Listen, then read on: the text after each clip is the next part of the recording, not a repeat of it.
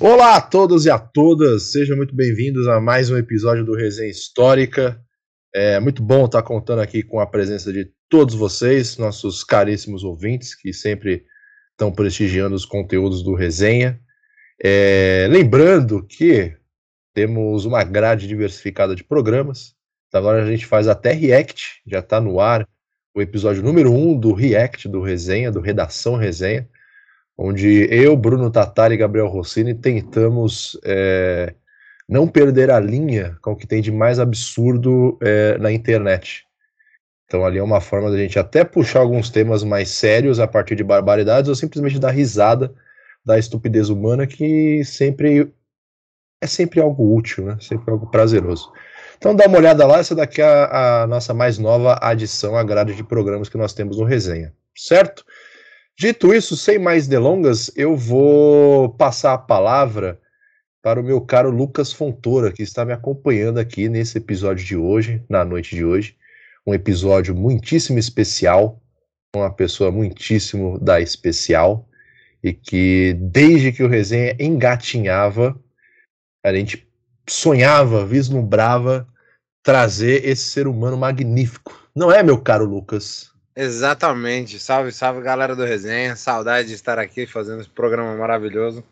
Tanto me alegra. Com um convidado ilustre, como disse o Gabriel.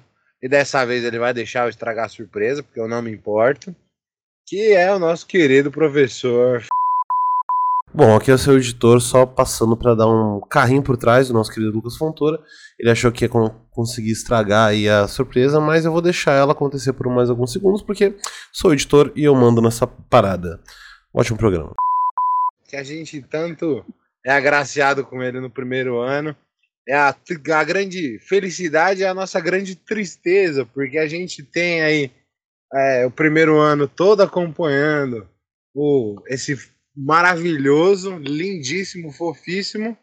E aí depois a gente só consegue encontrá-lo de novo para conversar pela faculdade.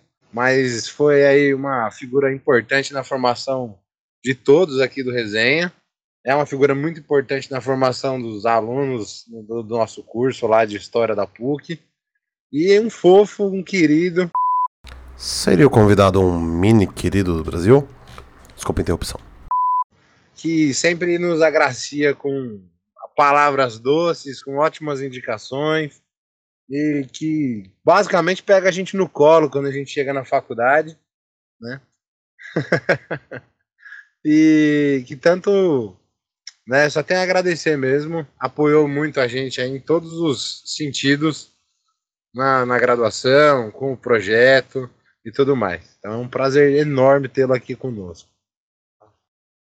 E antes, e antes, e antes de a gente passar a palavra para ele, eu vou, vou, falar uma coisa que dá um depoimento, né? Acho que permite dar um depoimento agora.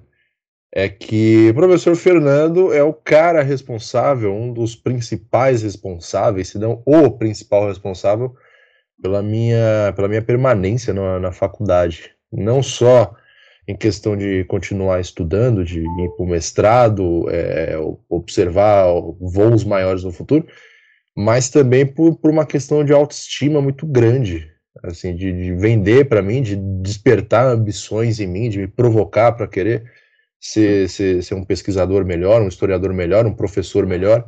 Então, muitas das conversas mais valiosas que eu já tive com ele foi sobre questões da vida. E a partir disso daí as coisas sempre se desenrolaram para mim academicamente falando, e as conversas em off. A conversa em off que eu tive com ele antes de a gente gravar o episódio de hoje foi mais um exemplo. A gente começa falando sobre, enfim, um assunto comum, como vai a vida, e termina é, com planos gigantescos para, para um futuro não tão distante assim. Então, é, até para evitar uma emoção desnecessária, né? evitar que isso daqui se transforme num arquivo confidencial do Domingão do Faustão. Então, só queria deixar aqui esse depoimento e um singelo muito obrigado a você, professor. Então, quero fazer isso daqui publicamente, então, para todo mundo que ouvir, é, para outros amigos também que a gente tem em comum, pela importância que você tem, né? É uma amizade absurdamente boa, que, poxa, só, só me faz bem, só me trouxe bem. Então, de uma sinceridade incrível, de ser um professor não só da faculdade, mas falar sobre a vida e também sobre vinhos, né? Que é o que a gente estava falando em off aqui. É um mundo que eu estou me aventurando, então uma das pessoas responsáveis por isso é você e a outra é o Lucas também.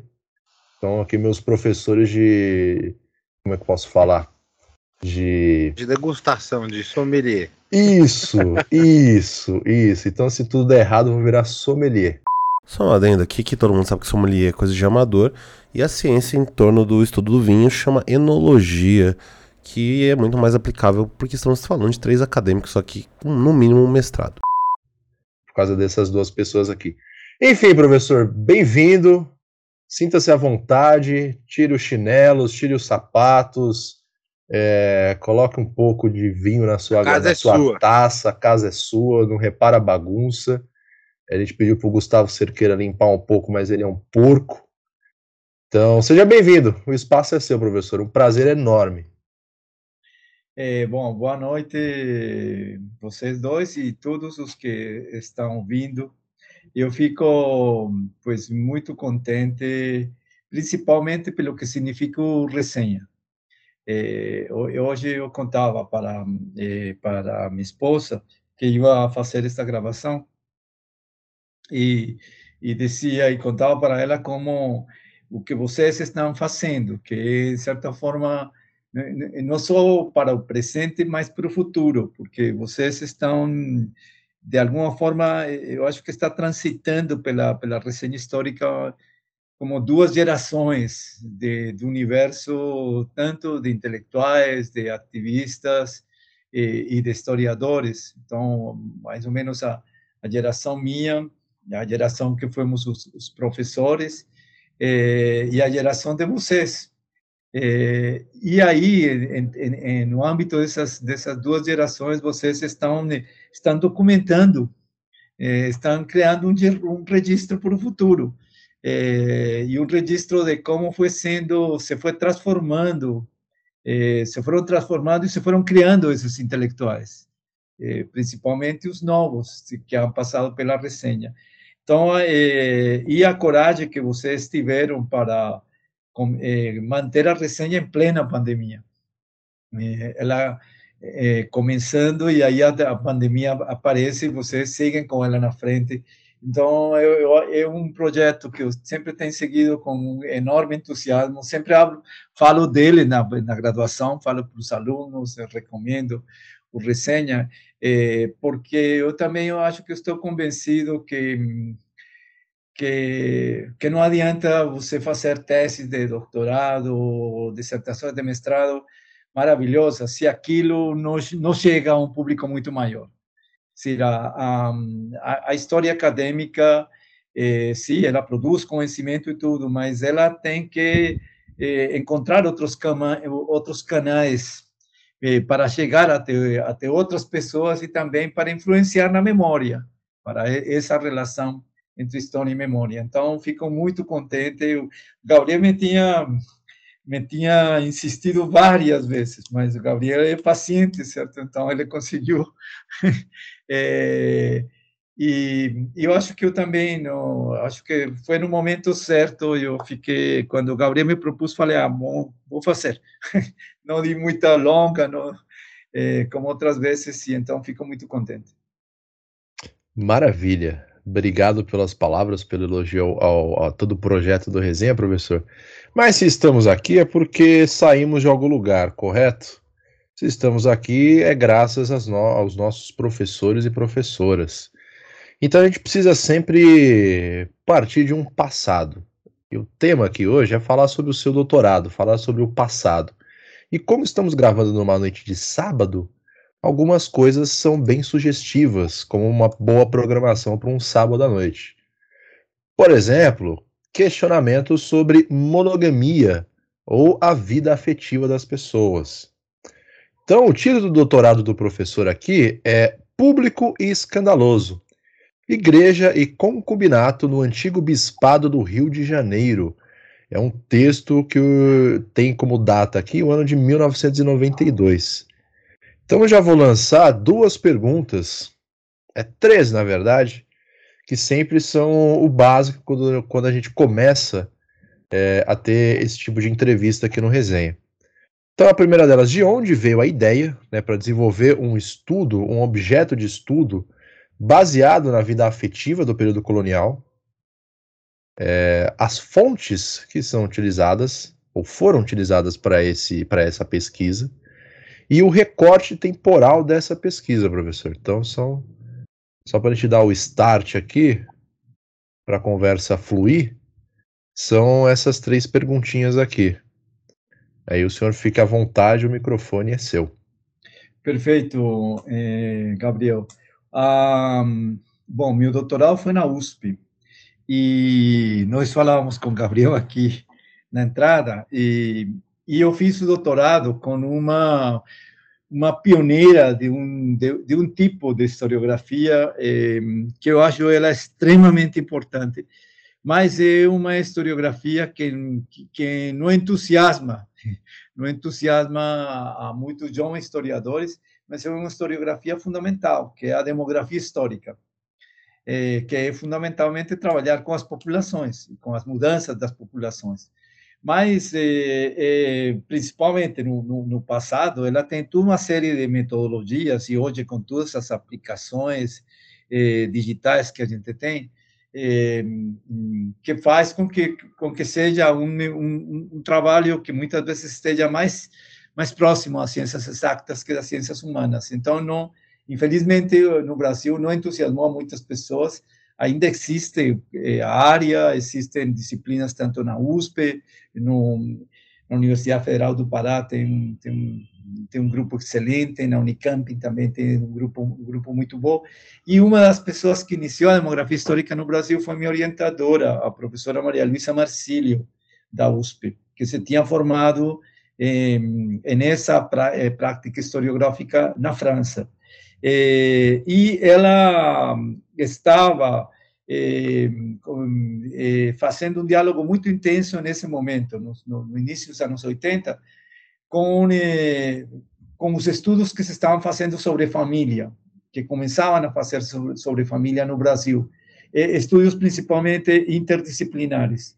E ela percebia que não era unicamente de levantar as taxas de natalidade ou mortalidade ou, ou tipo de famílias, mas que aí haviam outras outras questões importantes como a legitimidade eh, eh, o, o, os altíssimos números de legítimos no Brasil, ou que havia a questão do que nesse momento se chamava concubinato, e que, que passava muito pela questão da igreja. E nós nos tínhamos conhecido eh, por questões de igreja, que no, no, outro bloco vou estar falando aqui, e, e, foi a partir disso que ela me convidou para que eu vi, vi, fosse para a USP para trabalhar com ela, e eh, na USP, normalmente, em, pelo menos na minha época, é, orientador escolhia o tema. Dizia, bom, não, eh, eh, eu quero que você trabalhe isso e é por aqui. Ela me falou,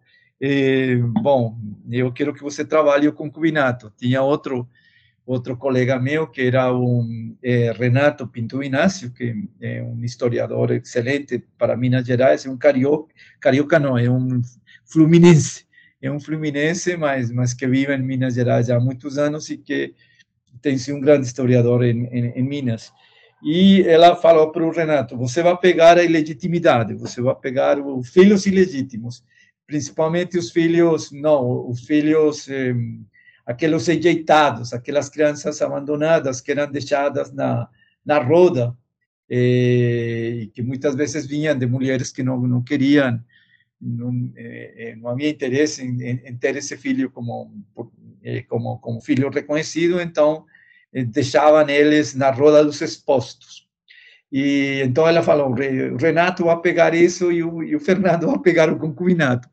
E, e aí eu falei para ela: bom, mas eu como faço isso? Ele falou: bom, vire-se, você tem que encontrar como, como fazer isso, certo? E, a, e, a, e, e, o, e o primeiro vice foi dentro da demografia histórica, foi pegar um, as, eh, os registros de, de batismo e ir localizando aqueles registros que tinham, como eh, via o nome da que tinha sido a criança, via uma, uma expressão que era pai incógnito e o nome da mãe. E aí, então, a gente sabia que era um filho que não era produto do casamento eh, e que era um filho ilegítimo e que estaria eh, indicando eh, eh a existência de uma relação eh, que não era uma relação reconhecida pelo, pelo casamento, que podia ser uma relação curta ou podia ser uma relação permanente, como era o concubinato. então, essa foi a primeira ideia. Eu falei para agora para o Gabriel que, que eu passei lá no arquivo da Cúria eh, praticamente dois anos, indo todos os dias a levantar eh, ilegítimos, a fazer na época assim, sem todos os recursos da computação, ir pegando, eh, ir copiando acta de batismo uma por uma. Mas, ao mesmo tempo, eu, eu tive a grande sorte, e tinha muito que ver com, com a linha interdisciplinar da minha orientadora, de, de participar eh, em, em, todo o movimento que estava havendo, tanto de sociólogos como de antropólogos, pelas questões de família e pela discussão de, de, de, eh, de, família contemporânea e também no passado. E então aí eu me fui alimentando eh, com, com, com, com pessoas da sociologia, da antropologia, de um centro que havia muito interessante na USP, chamado CERU, que estava nessa época dedicado a estudos, a estudos que tinham que ver com família. E fui percebendo, me fui aprofundando a, a, a outras questões, a um, a um, plano muito mais amplo. E aos poucos fui descobrindo eh, qual, eh, por onde eu podia fazer evidente esses concubinatos. E fui descobrindo que era principalmente pelos, eh, por aqueles processos aos quais eram submetidos as pessoas que eram surpreendidas em concubinato, surpreendidas entre aspas em concubinato, eh, e que era feito fundamentalmente pela igreja. Eh, isto, o concubinato era um era um considerado um crime de mistifori, de foro misto, e tanto o foro eclesiástico como o foro civil. Mas era principalmente o eclesiástico que tomava conta dele. E aí eu comecei a buscar a buscar eh, processos e a buscar eh, ver que fontes eu podia ir encontrando, e, a, e, aos poucos fui descobrindo que existia um, eh, um instrumento de controle da igreja que, que foi criado no Concílio do Trento, que eram as, as visitas pastorais, que era uma forma de mandar um visitador externo à paróquia, e esse e muitas vezes esse visitador era o bispo, e esse visitador eh, fazia todo um exame da atuação do pároco, isto era muito destinado ao controle do pároco, mas também dos, dos fregueses, das pessoas que havia na paróquia. Eh, e então havia uma prática que era eh, fazer uma, uma chamada geral na qual se dizia que todo mundo que subisse, se algumas, se, eh, que pessoas viviam praticando estes crimes em relação à igreja eh, deveriam ser denunciados durante o período que se estava abrindo essa devassa. Eh, e, e, e, aí eu fui descobrindo que era um caminho muito bom. Aí eu, eu, eu terminei me encontrando com outros eh, historiadores, entre eles eh, Luciano Figueiredo, que estava que estava trabalhando isso, e aí eu fui percebendo que o lugar onde existiam estas devassas, o registro dessas devassas era em Minas Gerais. E aí eu terminei indo para o arquivo eclesiástico de Mariana, e grande parte da minha documentação está tomada lá. Mas depois, por diversos caminhos, e sobretudo no final da tese, eu terminei encontrando eh, outras visitas pastorais que tinham informações mais densas, eh, descrições mais amplas e que eram principalmente devassas sequenciais. Então, eu encontrei uma paróquia que foi visitada, eh, uma paróquia que é hoje a Baixada Fluminense, que foi visitada durante mais, durante mais de 20 anos. Cada três, quatro anos pintava lá um visitador. Eh, e quase sempre fazia uma descrição, e umas coisas que eu fui descobrindo era que ele quase sempre pegava as mesmas pessoas acusadas eh, dos mesmos delitos. E, então, esse foi, esse foi um dos grandes aprendizados da, da, do meu doutorado, eh, que foi que, eh, que era primeiro tudo que supõe às vezes você encontrar a documentação certa, a documentação que permite construir o objeto, e depois também os interrogantes que você coloca a isso, porque era um momento em que eh, começava a debater-se muito história da sexualidade, um dos livros assim que fazia muito sucesso aqui no Brasil era a, tradu a tradução da história da sexualidade do Michel Foucault, e se falava muito de, de, de história da sexualidade, e, e se problematizava tudo o que era o universo da sexualidade eh, no século XV, XVI, XVIII, até o século até o século XIX. E, e então surgiam eh, toda uma série de perguntas eh, associadas ao que significava essa tensão entre o controle da sexualidade, que era importantíssimo para a conformação eh, dos projetos de poder que existia nesse momento, tanto do Estado como da Igreja, e, de outro lado, eh, a, a, permanência das pessoas em muitas de suas práticas de vida. Então, isso foi um objeto muito, muito rico, extremamente eh, interessante, e, e, que se foi construindo nessa interlocução. Eu espero ter respondido mais ou menos tudo.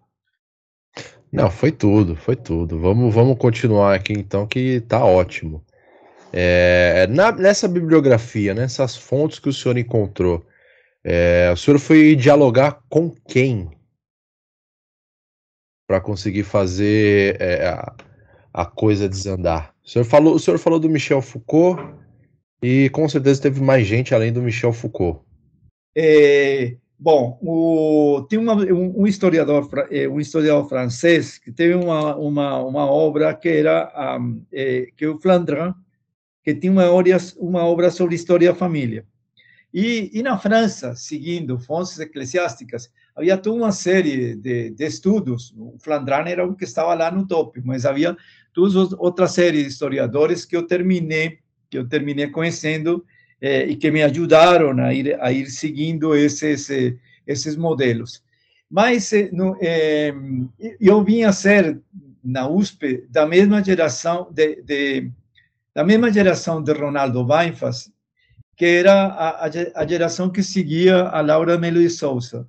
Então, quando nós estávamos começando, a Laura estava defendendo doutorado.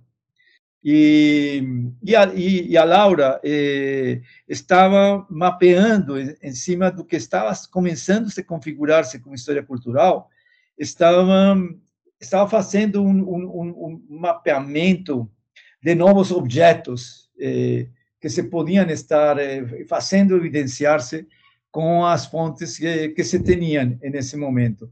E, e, então, eu acho que vários fomos influenciados eh, por isso. Eh, um, pouco tempo, a, a, a, a obra, eh, a tese da Laura foi publicada muito rápido, eh, mas a mim me impressionou principalmente seu, seu mestrado, eh, Os Desclassificados do Ouro é, que para mim foi marcante é, dentro da historiografia brasileira esse momento foi, foi, muito importante os desclassificados do ouro e o, o, modelo e a forma como ela trabalhou e ela trabalhou com devassas fundamentalmente com o mesmo material que posteriormente eu trabalhei e que eu trabalhei com muitas das dicas que ela me deu certo? quando eu fui quando eu fui primeira vez a primeira vez a Minas eu já conhecia ela e então eu procurei ela e eu falei, olha, que e ela, eh, como eu faço? E ela me deu dicas ótimas. Eh, então ela ela foi um, um alguém com que com que eu dialoguei. Depois, com todos os trabalhos, o, o, início do que era nas pesquisas do Ronaldo Mainfas e as, e as discussões que o, o Ronaldo estava colocando, que ele tinha tinha feito tanto no, no trabalho de mestrado dele como do, do, do doutorado. E, eh, a Lana também, que, que fez um doutorado maravilhoso sobre, eh, orientado pelo Novaes, sobre hum, as, eh, o delito de solicitação, eh, que era isso que, que era que hoje em dia a gente tem principalmente no, no, no âmbito das questões eh, da pedofilia, que eram aqueles padres que se aproveitavam de seu poder para seduzir as mulheres, e fundamentalmente do poder da confissão. Isso era um delito gravíssimo e era um delito que, como ia contra a confissão, era muito visado pela igreja. É, e, e a Lana fez um trabalho maravilhoso, ela trabalhou centenas de processos na, tor na Torre do Tombo sobre, sobre isso. E então foi também alguém com, com o qual eh, eu eh, dialoguei muito com o que era a tese de doutorado da, da Del Priori, que estava também trabalhando sobre a questão das mulheres. Então, estas foram assim como as interlocuções do Brasil. Depois teve, teve uma interlocução também eh, muito interessante que foi com Luiz Motti, e com os trabalhos que Luiz começava a fazer e com os objetos que ele estava que ele estava trabalhando. Então, eh, e, e aí, com, como muitos destas fontes eram processos, aí foi evidente que caísse toda a discussão sobre Inquisição.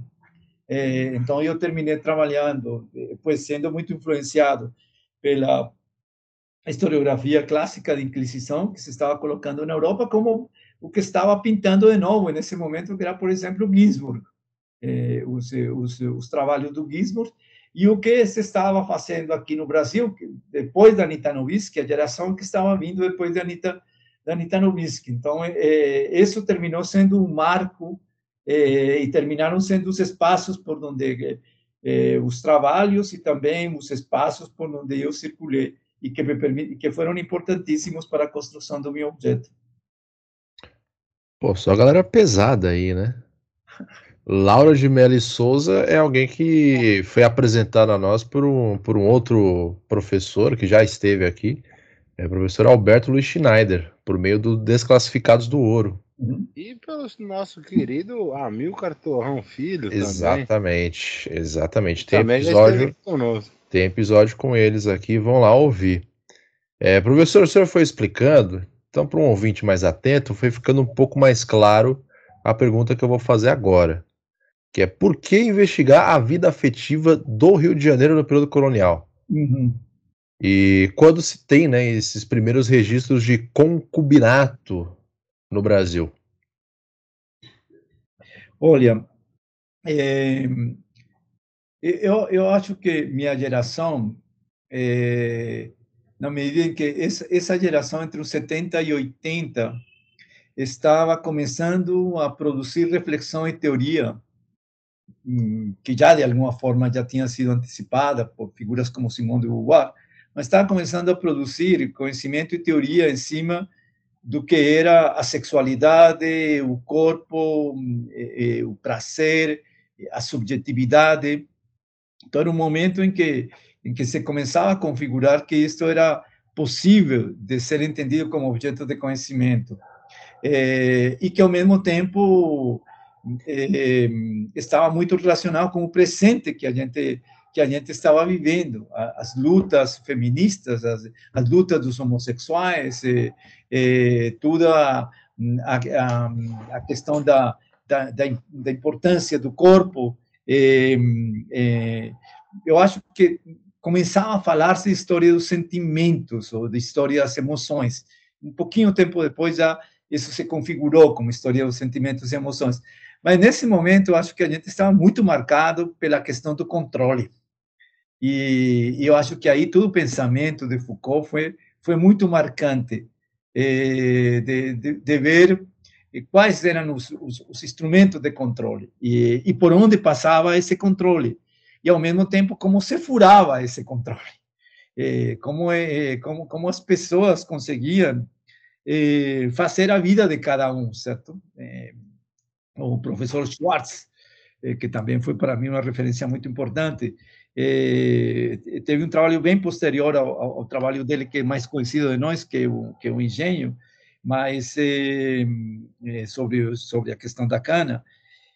Mas no, nesse trabalho dele, ele, ele, mostra, em cima do processo do México de Inquisição, como as pessoas e os mesmos juízes da Inquisição deixavam passar determinadas coisas, certo? Quais eram todas as estratégias e, ao mesmo tempo, como era o, o funcionamento de tudo isso, certo? É, então, era, foi, é, foi aos poucos, à medida que, que eu fui entrando mais profundamente no tema, fui vendo a importância dele. É, e a importância, mas, mas muito na chave do controle. É, eu acho que eu, eu caminhei muito por esse lado. Era evidenciar as, as formas específicas do controle. É, e, e também do que seriam as, eh, as formas de resistência. Eu acho que a gente não, não, não conseguiu chegar a algo mais amplo, que, que, que seria a cultura que emerge e as particularidades da cultura que emerge de tudo isso. Perfeito, perfeito. Então, esse daqui é o primeiro bloco. Então, só para vocês ficarem marcados aí. Daqui a pouco a gente volta e o Lucas vai ser o escolhido da vez para perguntar para o professor. Intermission.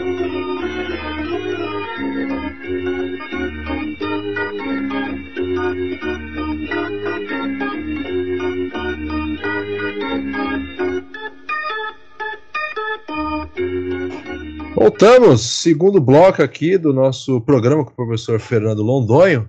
E dessa vez as perguntas serão feitas por você, meu caro Lucas Fontoura, vulgo Cozinha do Barba, pior programa culinário que jamais existiu na face da Terra. Calma que você tem muita pressa nas coisas. A vida de, estudante, né, de pessoas com muitos compromissos religiosos e afins e que tentam ter uma vida social, ela exprime, né, um pouco de paciência de nós. Mas vamos lá, professor. Começando esse segundo bloco aí, eu queria perguntar para você como você percebe que a igreja viu aí essas questões num primeiro momento, tá? na sua percepção. E aí uma segunda pergunta já englobando muito sobre a moralidade, né? É, qual era a discussão sobre a moral que existia acerca dessa questão, né? onde ela era debatida e qual o papel da igreja nesses debates, nesse momento aí? Né? Óbvio que a gente perguntar o que é a moralidade fica é, muito aberto, fica um pouco vago, então a moralidade nessa perspectiva aí do que está falando a igreja, do que está aparecendo aí nos, nas suas fontes. É, perfeito, Lucas. É, que bom é, ter você como interlocutor. Fico muito contente, fico super feliz, certo? A gente que fica contente de tê-lo aqui. É, sempre achei você muito instigante. Bom, então a, a, a primeira questão, o, para, para, para, para a igreja, é, mais ou menos desde os desde o século desde, desde, desde o, o novo milênio, início do novo milênio, é, e aí seguindo um pouco o livro do Vi, é, o casamento foi foi importante para a igreja, é dizer, a igreja nesse mundo nesse mundo medieval é, ela ela, ela entendia que o casamento é, que, que, ela deveria cumprir um papel de regulação específico do casamento e, e, e, o sacramento do casamento estava mais ou menos configurado. E, e ela vai seguindo toda uma linha de, de, de afirmação do casamento, obviamente o casamento que mais mais interessava era o casamento das nobrezas, o casamento dos reis, os casamentos que estabelecia aliança e o casamento que é, é, é, que estaria gerando essa essa essa família católica. E e, ah, e em, em, em, tudo isso há um elemento bem importante que se configura também nesses nesses mesmos anos que é a questão do celibato sacerdotal é, a questão da igreja de perceber é, que os padres e os obispos deveriam ser célibes, é, porque senão seria muito complicado. Que então, assim como como a vida religiosa é, seguia o celibato, é, os padres e os bispos deveriam ser célibes. E essa vai ser uma linha da igreja né, é, importante é, de afirmação. Mas, mas na prática, eh, eh, era, era muito difícil se cumprir esse, esse celibato.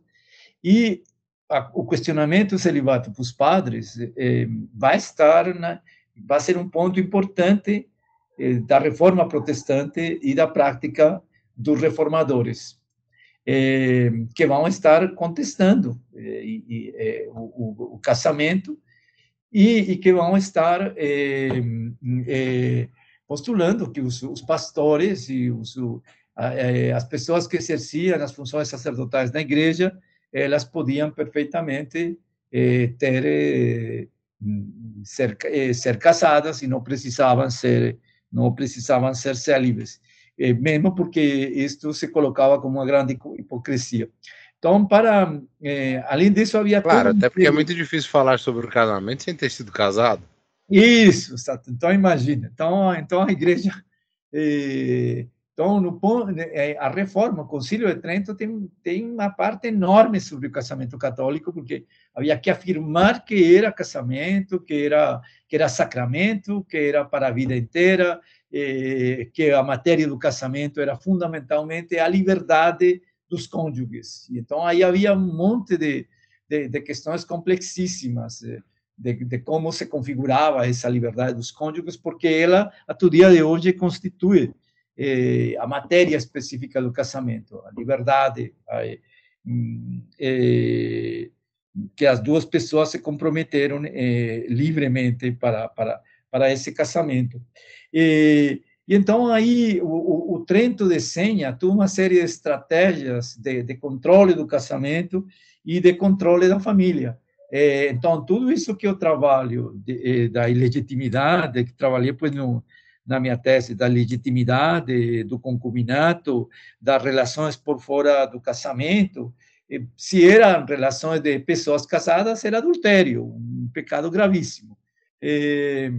E se eram pessoas não casadas, primeiro elas estavam, sobretudo no âmbito das mulheres, estava, ela, ela, ela estava prejudicando enormemente os mercados de casamento e, ao mesmo tempo, eh, eh, estavam eh, e, e, e, colocando também a, proibição da, de, do exercício da sexualidade se não fosse para a reprodução, se não fosse eh, para a geração de filhos. Então, assim como em cima da tua pergunta, o ponto moral está bem claro eh, eh, para, para a igreja. Mas outra coisa era a prática o âmbito da prática era o discurso é sempre um, a prática é sempre outro. Né? E outra coisa era o controle da sexualidade dos homens, como controlar a sexualidade dos homens. E aí você tinha eh, você tinha um, um, um caminho eh, eh, muito amplo, certo? Porque eram desde desde os reis que tinham um monte de filhos ilegítimos eh, que formava parte da, da, praticamente todas as monarquias, a presença dos filhos ilegítimos, e, e, eh, e, e, depois das, de, você começava a descer, e, e os homens, eh, na medida em que o casamento eram casamentos que passavam muito pelas conveniências das afirmações das alianças familiares, então vocês existiam todas as outras práticas paralelas. Então, o problema era controlar isso. E, e você tinha muitos mecanismos parroquiais e muitos, muito, muitas formas de controlar isso na Europa. Mas aqui na América era muito mais difícil, e, e principalmente no âmbito brasileiro, que não tinha uma, uma igreja muito forte institucionalmente e também com meios de poder exercer esse, esse eh, controle, certo? Então, então você vai estar eh, tendo essa essa essa situação eh, que era muito eh, eh, que, que ao mesmo tempo era de certa forma admitida, é dizer, o, o problema e aí a gente hoje em dia iluminado pelas questões de gênero, a gente vê o, o comportamento disso respeito à sexualidade dos homens era um e respeito à sexualidade das mulheres era outro, certo? Então, o, o grande controle era sobre as mulheres, sobre os homens não era complicado, mesmo que fossem padres. E aí a gente tem eh, coisas interessantíssimas, e é eh, os, os, processos de legitimação de filho de padres, eh, que a gente encontra até os anos 60 do século XIX é, onde o padre, para poder transformar o filho ilegítimo em herdeiro, ele tinha primeiro que eh, primeiro reconhecer que era filho dele e eh, então fazer tudo uma uma afirmação disso, dizer, confessar um pecado, era nada menos que isso através de um, de um documento que ficava lavrado, certo? Então, tem pérolas aí fantásticas, como eh, de aquele padre que disse, olha, eh, eh, pela carne, é dizer, pelo ardor da carne, eu terminei tendo de Francisca, Miguel, Luiz, Francisca, Luísa, e ele chega a ter nove filhos. Pela... Então, existem registros é, de, desses padres é, reconhecendo esses filhos dessas relações e tudo mais, né?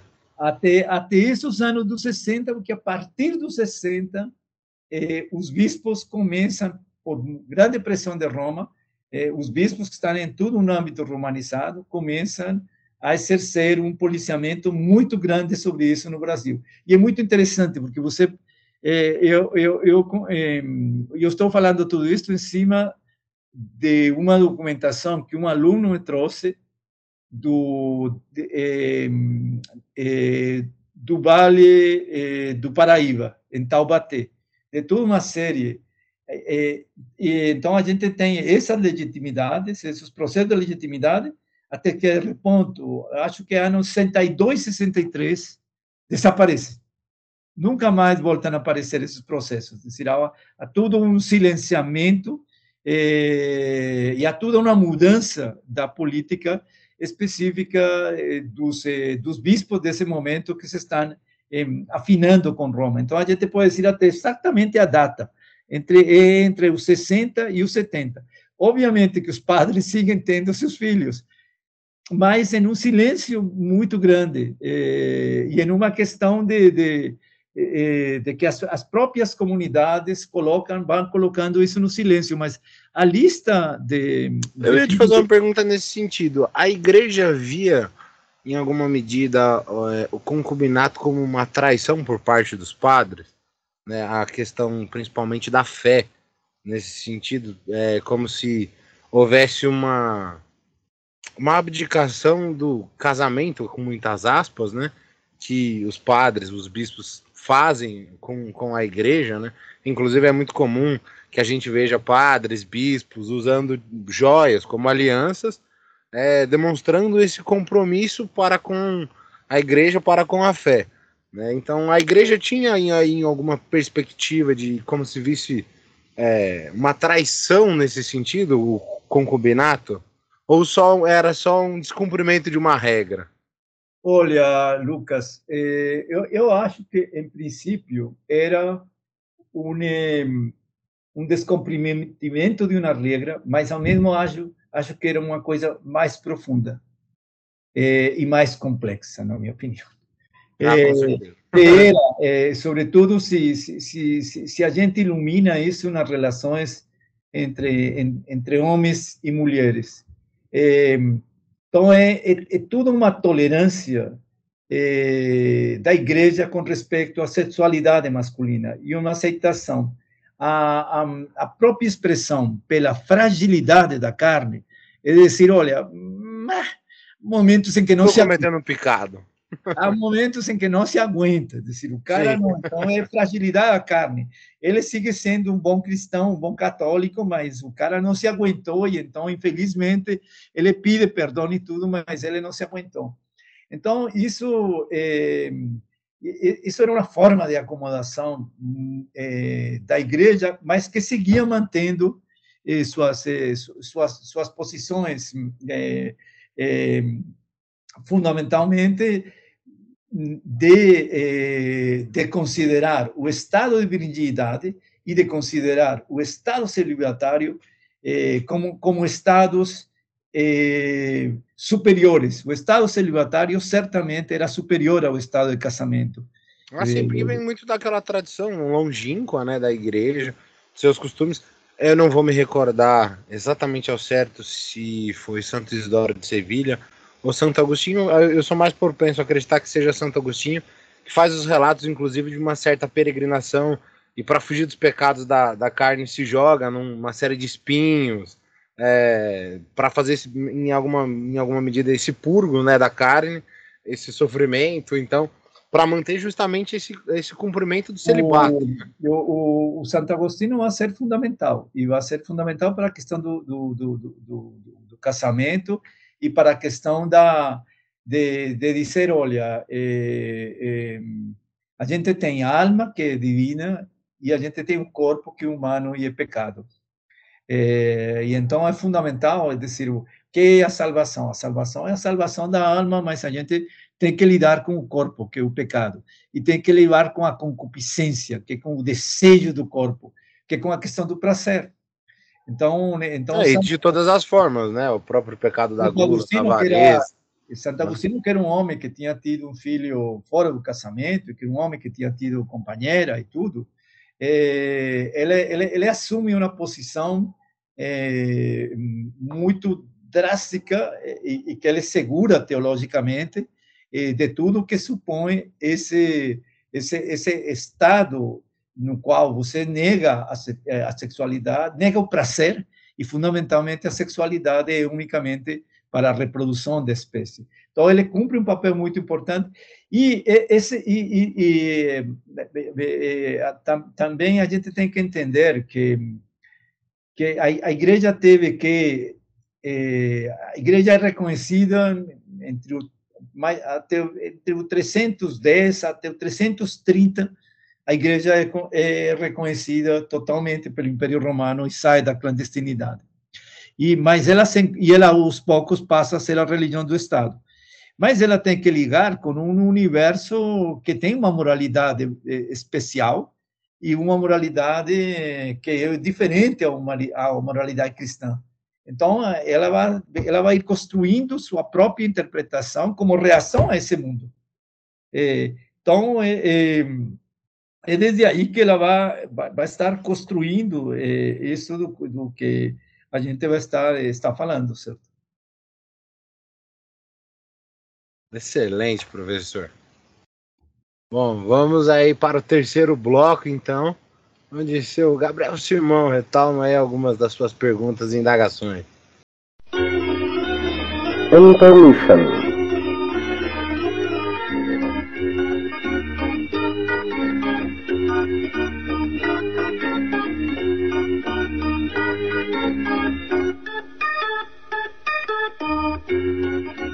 Voltei, meu povo, voltei, Brasil. Voltei para os braços do povo que sempre me acolheu. É, professor, vamos continuar um pouco ainda nessa questão da flexibilidade, digamos assim, das relações que poderiam existir nesse momento.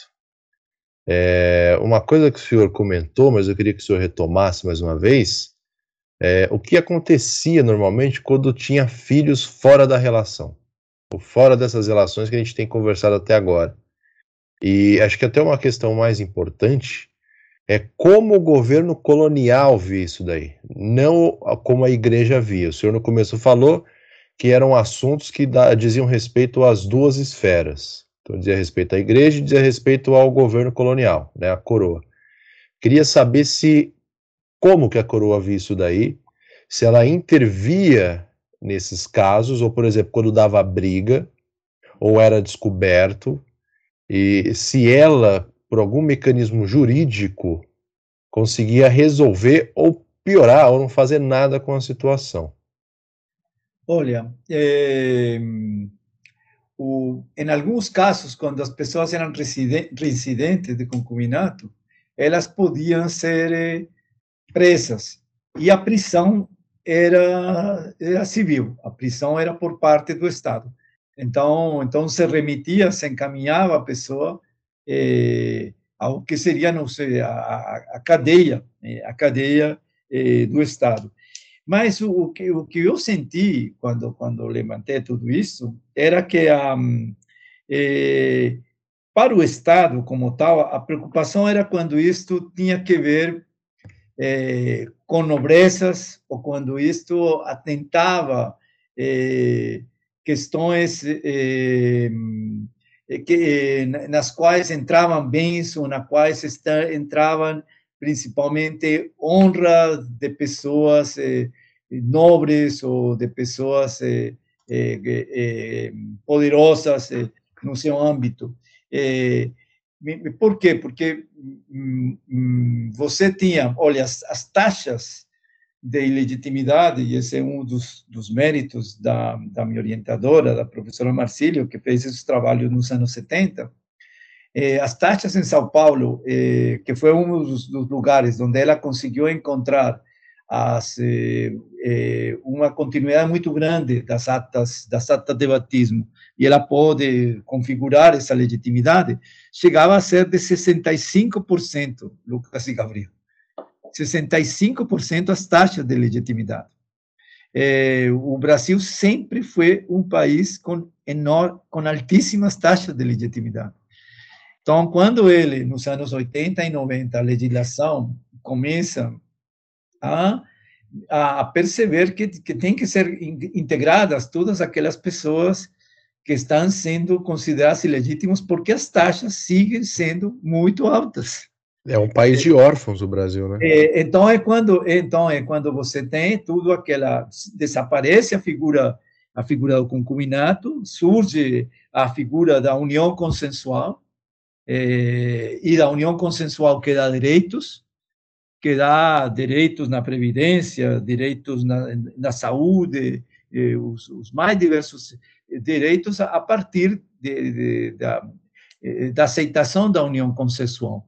É, então, o, o, o, casamento passa a ser, é, a partir dos 80, se aceita, é dizer, há, há toda uma cultura é, muito presente na, na sociedade brasileira é, de estas relações e, de esta altíssima ilegitimidade. 65% é muito alto. É, é muito alto. É, é, é então, isso estava é,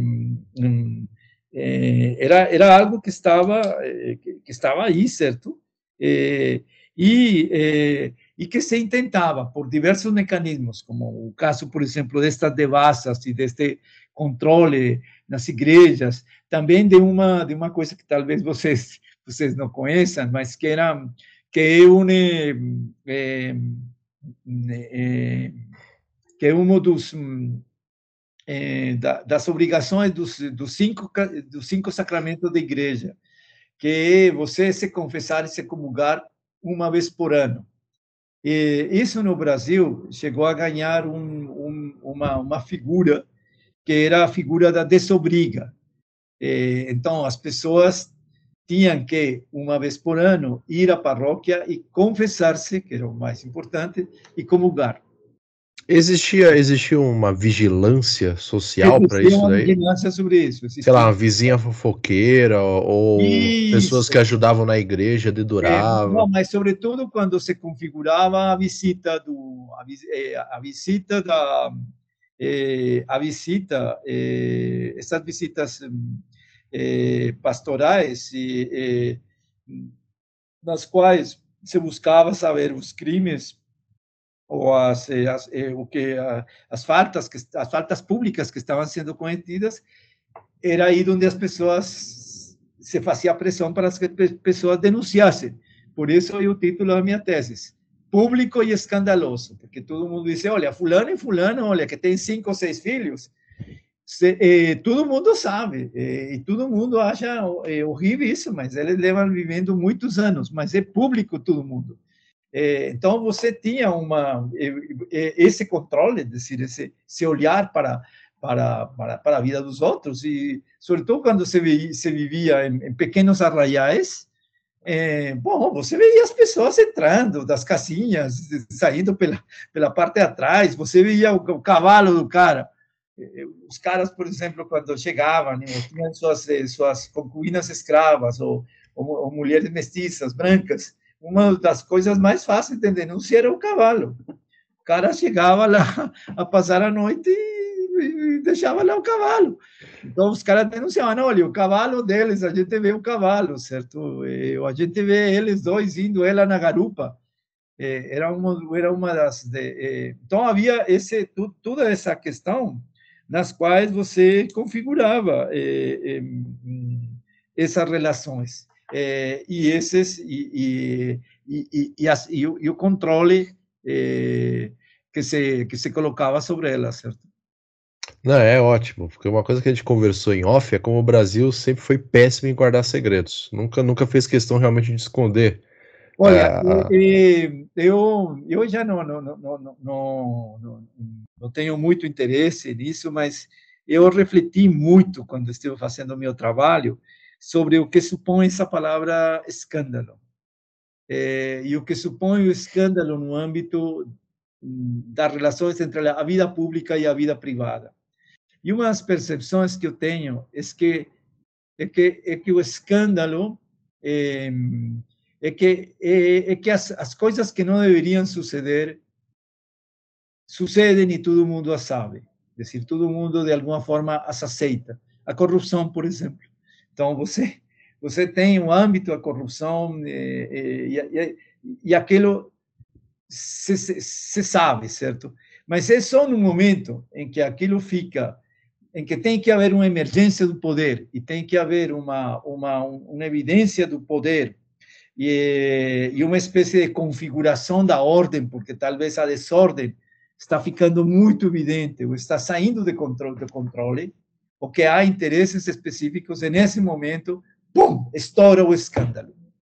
E, então, aí, bom, alguém joga coisa e então, não, que coisa escandalosa tal.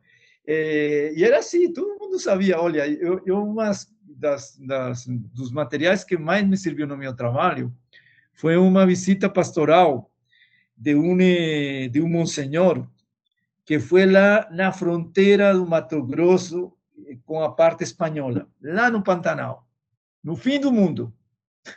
Eh, imagina, isso foi em 1770 e pouco. Nossa Senhora. É, o cara chega lá, em canoa, cavalo, chega lá no fim do mundo, certo? É, e à medida que começa a visita, nessa cidade, nesse pequeno arraial, todo mundo vivia com kimonato, começando pela máxima autoridade. E aí, aos poucos, um se vai acusando com o outro, certo?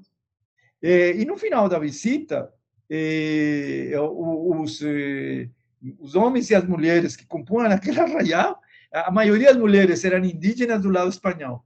E, e os homens, que muitos deles estavam na, na questão militar, ou eram pessoas que, que tinham seguido para essa reunião porque não tinha dado certo em outras partes a questão do ouro, alguns portugueses, outros, outros brasileiros, eles terminam todos declarados eh, culpados. Eh, e sempre a questão é público e notório, público e notório. Todo mundo sabia, certo? Mas no momento em que chega o cara e diz, olha, se você não denuncia, você eh, vai ser fixado na lista da igreja e você vai estar cometendo um pecado grave, as pessoas saíam e, e, e todo mundo descia. E a coisa se configurava, o, se labravam eh, as culpas, eh, as obrigações que eram pagar umas pequenas multas ou as orações, e o cara foi embora. E, a, e as pessoas seguiram vivendo como antes, certo? E, mas, mas você chega a ver documento, não? É público escandaloso. Então, eu refletia muito sobre, sobre o que é o funcionamento da sociedade e, e sobre o que são os controles e sobre eh, tudo que transita no âmbito eh, do público e do privado. Eh, e como e, e, as, as, as as tolerâncias e, e, as questões. Existia uma expressão colonial, eh, sobretudo em Minas Gerais, para que havia muito contrabando do ouro, que é equivalente à expressão de para o inglês ver.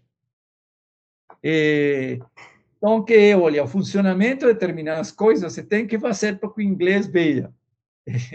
Então, bom, nós fazemos isso eh, porque precisamos fazer. Outra coisa é o que funciona. Eu, infelizmente, nesse momento, não consigo me lembrar, mas a expressão é maravilhosa. Mas é mais ou menos a expressão para o inglês ver. E era muito utilizada na questão do contrabando do ouro. É, então, era algumas coisas. Você chegava e denunciava alguma coisa e passava não sei quantas eh, tropas eh, com o ouro que estava saindo de contrabando. Uma, uma coisa que eu percebi quando o senhor vai falando é, e queria que o senhor comentasse, é que tem uma relação muito interessante nisso daí com a, a noção de propriedade privada. Porque do jeito que a gente está conversando até agora, fica claro que Era um instrumento de controle de corpos, de controle de movimentação das pessoas, de organização da sociedade colonial e dos seus interesses. E eu fico pensando, por exemplo, até onde se tem a percepção desses interesses. Nesse caso do Arraial, por exemplo.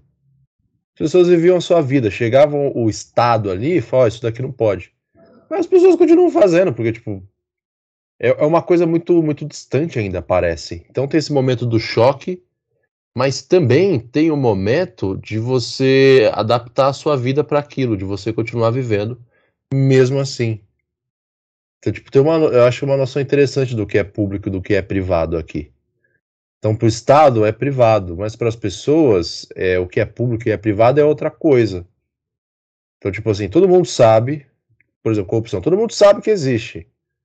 Todo dia todo mundo sabe que está tendo corrupção, mas ninguém deixa de viver a sua vida por causa disso. Tipo, tá, continuo tendo que trabalhar, tá, continuo saindo com a minha esposa, com a minha namorada, com o meu namorado, enfim.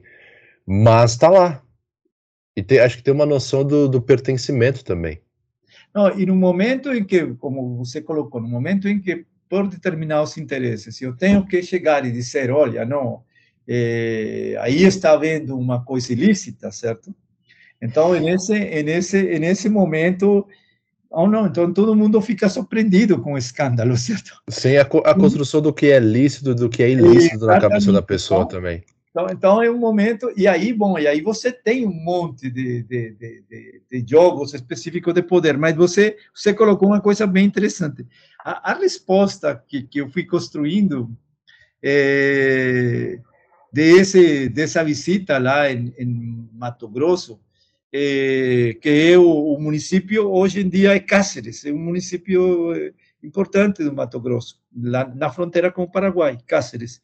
E, e então, é, o visitador, o, o, Bruno Pina, e umas coisas que eu percebi, mas falei, mas como esse cara vem até cá, faz tudo isso, o delito mais importante aqui é, é a questão desse concubinato, que é o que está no jogo. E qual é a minha questão? Eu acho que esse cara lá era o Estado, decir, naquele fim do mundo, chegava um cara que, além disso, tinha um, um, um título, porque ele era cônego, chega um cônego enviado pelo bispo, com tudo que era, eh, havia toda uma performance, havia uma grande missa que se fazia, se chamava as pessoas, se, se colocava aquela, aquela lista de acusações para que todo mundo denunciasse, havia toda uma cena que se criava, certo? E, e que manifestava o poder.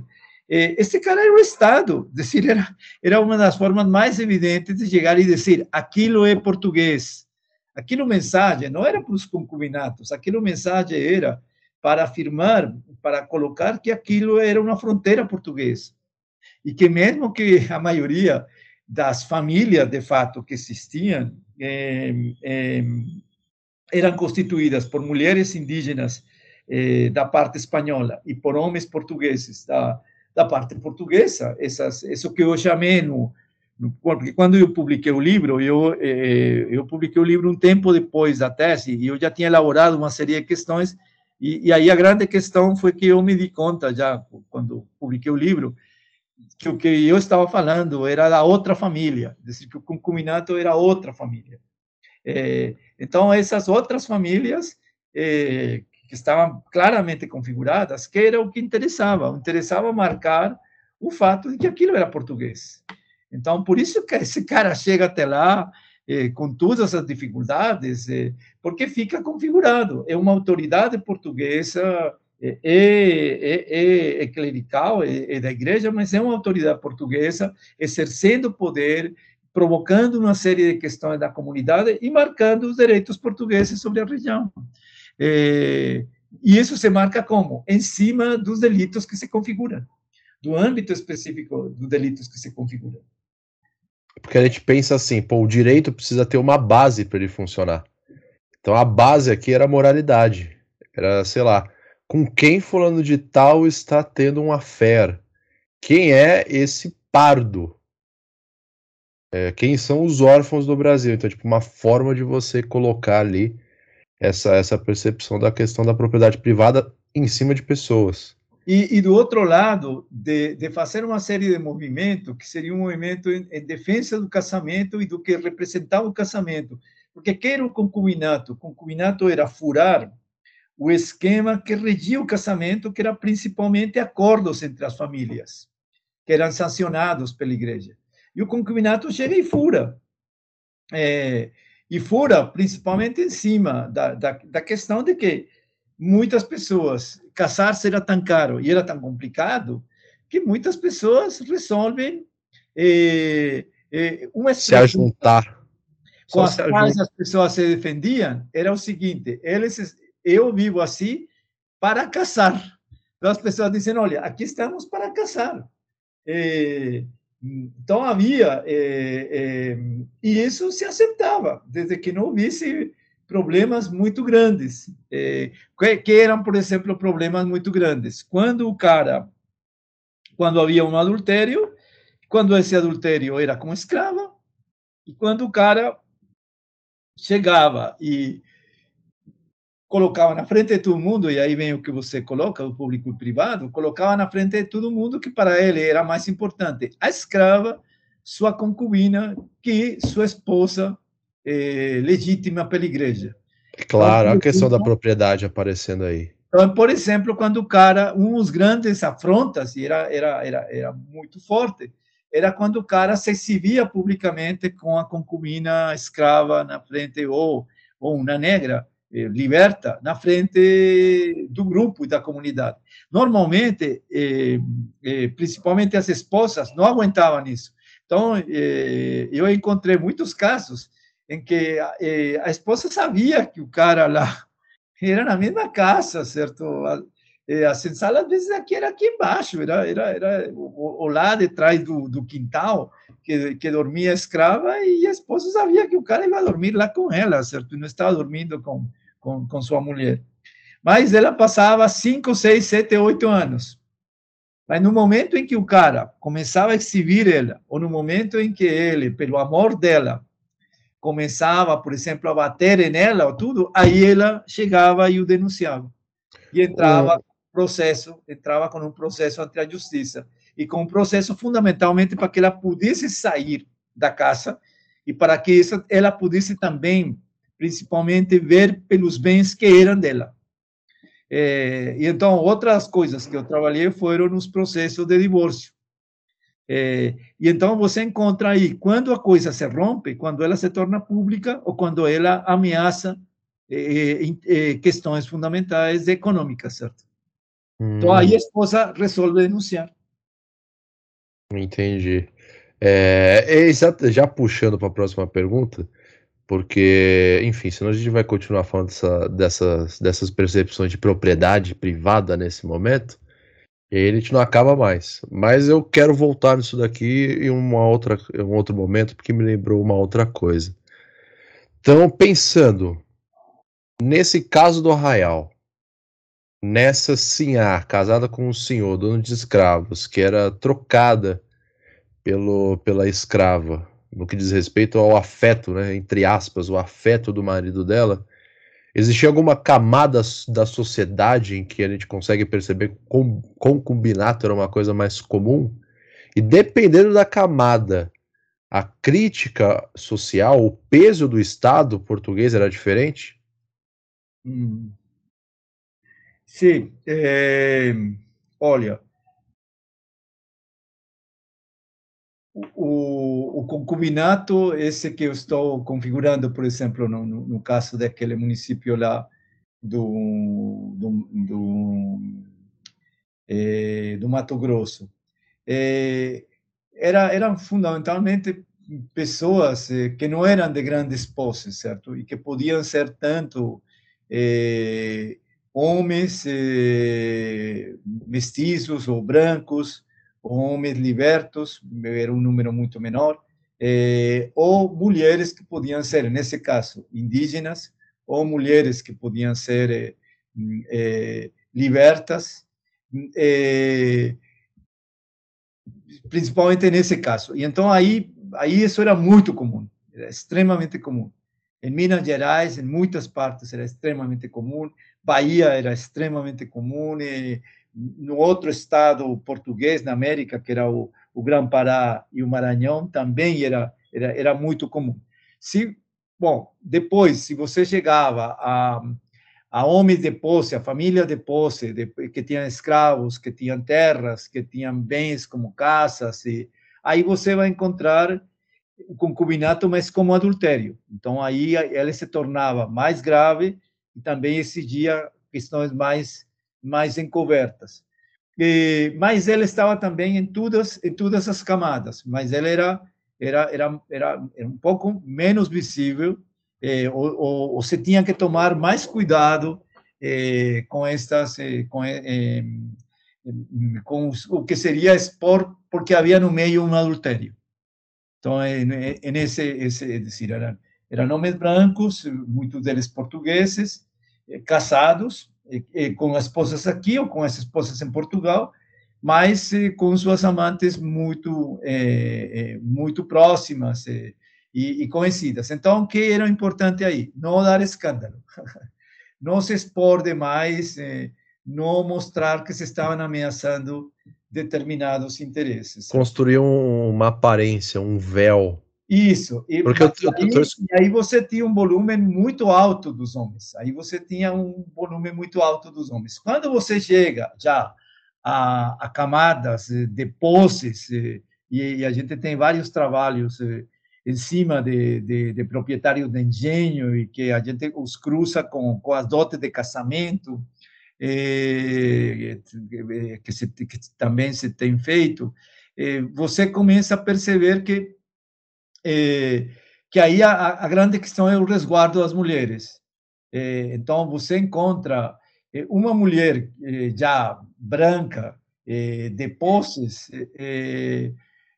que, que tenha uma relação com um homem fique grávida, é algo muito grave para essa família, porque vai estar afetando a honra dela, então se encontra alguma solução que é a solução de que mandar ela para uma parte que tenha a criança, entregar a criança para alguém, ou abandonar a criança eh, e eh, desaparecer isso eh, e encontrar alguém que se case com essa mulher, certo? Muitas vezes são, e aí é onde a gente também encontra alguns processos, muitas vezes são mulheres que os caras a seduzem com o propósito do casamento e depois não se casam com elas é, e que eram mulheres que já estavam prometidas para outras pessoas. Então, aí você tem um, um controle muito grande sobre os corpos femininos destas, de, eh, nestas camadas. E é aí, nessas camadas, que você encontra maior legitimidade, certo? É muito atual isso daqui. É, é muito atual. Então, aí é onde você encontra, é, encontra isso, certo? É porque o senhor estava respondendo, eu lembrei de Dom Pedro I. Dom Pedro I porque assim, você vai olhar a biografia dele, né? Parafraseando boca de CD player Sérgio Moro, é, tá lá que era notório que ele tinha várias amantes. Só que para ele não pegava mal isso daí.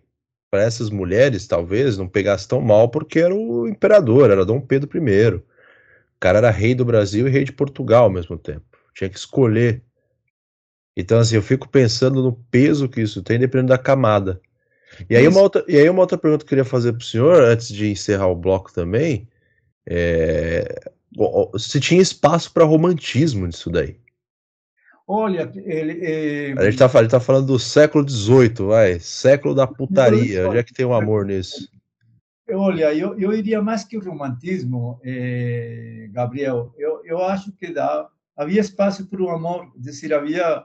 Eh, por isso é a questão de, de do, do título, a, a, outra família, decir, havia eh, e em muitas das de, dos testemunhos das pessoas que a gente encontra pequenos fragmentos, porque o, o, o difícil de, de, fazer esse trabalho, que quase me leva à loucura, era era configurar isso, decir, como que foi minha pergunta quando eu falei para a mulher para a orientadora, bom, mas eu como faço isso, certo? Decir, como eu configuro eh, eh, algo que é, que, que é que é um delito e do qual há pouquíssimos registros, que aí muitas vezes a, a grande dificuldade de alguns objetos eh, eh, que a gente construi, onde os registros são muito poucos, certo? E como você consegue esses eh, esses esses registros? Então, é, é, de aquilo que está de aquilo que está silenciado. Mas, eh, olha, eu, eu, eu me lembro, isso, isso, eh, eu não, agora não, não, não, lembro se forma parte da tese ou se foi essas pesquisas que eu fiz nos anos seguintes da tese e, e que fiz com esses trabalhos, com esses, eh, com os processos que eu encontrei na Curia São Paulo, que não tinha encontrado com, com, com o doutorado, porque não era fácil localizar o acesso e tudo, e depois eh, com esses processos de Taubaté, que é um processo no qual o, o padre disse, olha, eu estou legitimando os filhos eh, porque eu não acho justo ante Deus que minha companheira da vida inteira e que os filhos de minha companheira da vida inteira não sejam as pessoas que herdem eh, meus bens, aos quais minha companheira ajudou a que eles fossem. Eh, qual era a preocupação dessa família? Eh, que se ele não legitimava, era, acho que eram sete filhos, se ele não legitimava esses sete filhos, a fortuna desse padre, que parecia que era grande, ia ir para os irmãos dele e para os sobrinhos dele, e não para a mulher, que ele disse: Olha, eu confesso que tem sido minha companheira de todos estes anos. Eh, então, acho que se havia, eh, haviam eh, sentimentos entre as pessoas, em um universo onde a relação de casamento era atravessada por uma por por obrigações, você tinha afetividade e você tinha desejos eh, que se realizavam e, entendi, eh, e entendimentos. Minha percepção era que um número muito expressivo de concubinatos eram estáveis, eh, que eram a mesma pessoa, era, uma, era o que eu falo, o que eu terminou. Eram relações duradouras, né? O que terminou sendo o título do livro, a outra família. havia outra família no Brasil. Perfeito. É, aqui se encerra o bloco, o bloco 3. Dá uma segurada aí rapidinho que o Lucas volta pro bloco 4 aqui. E não se esqueçam que ainda vai rolar a pergunta bônus pro nosso querido professor. Intermission.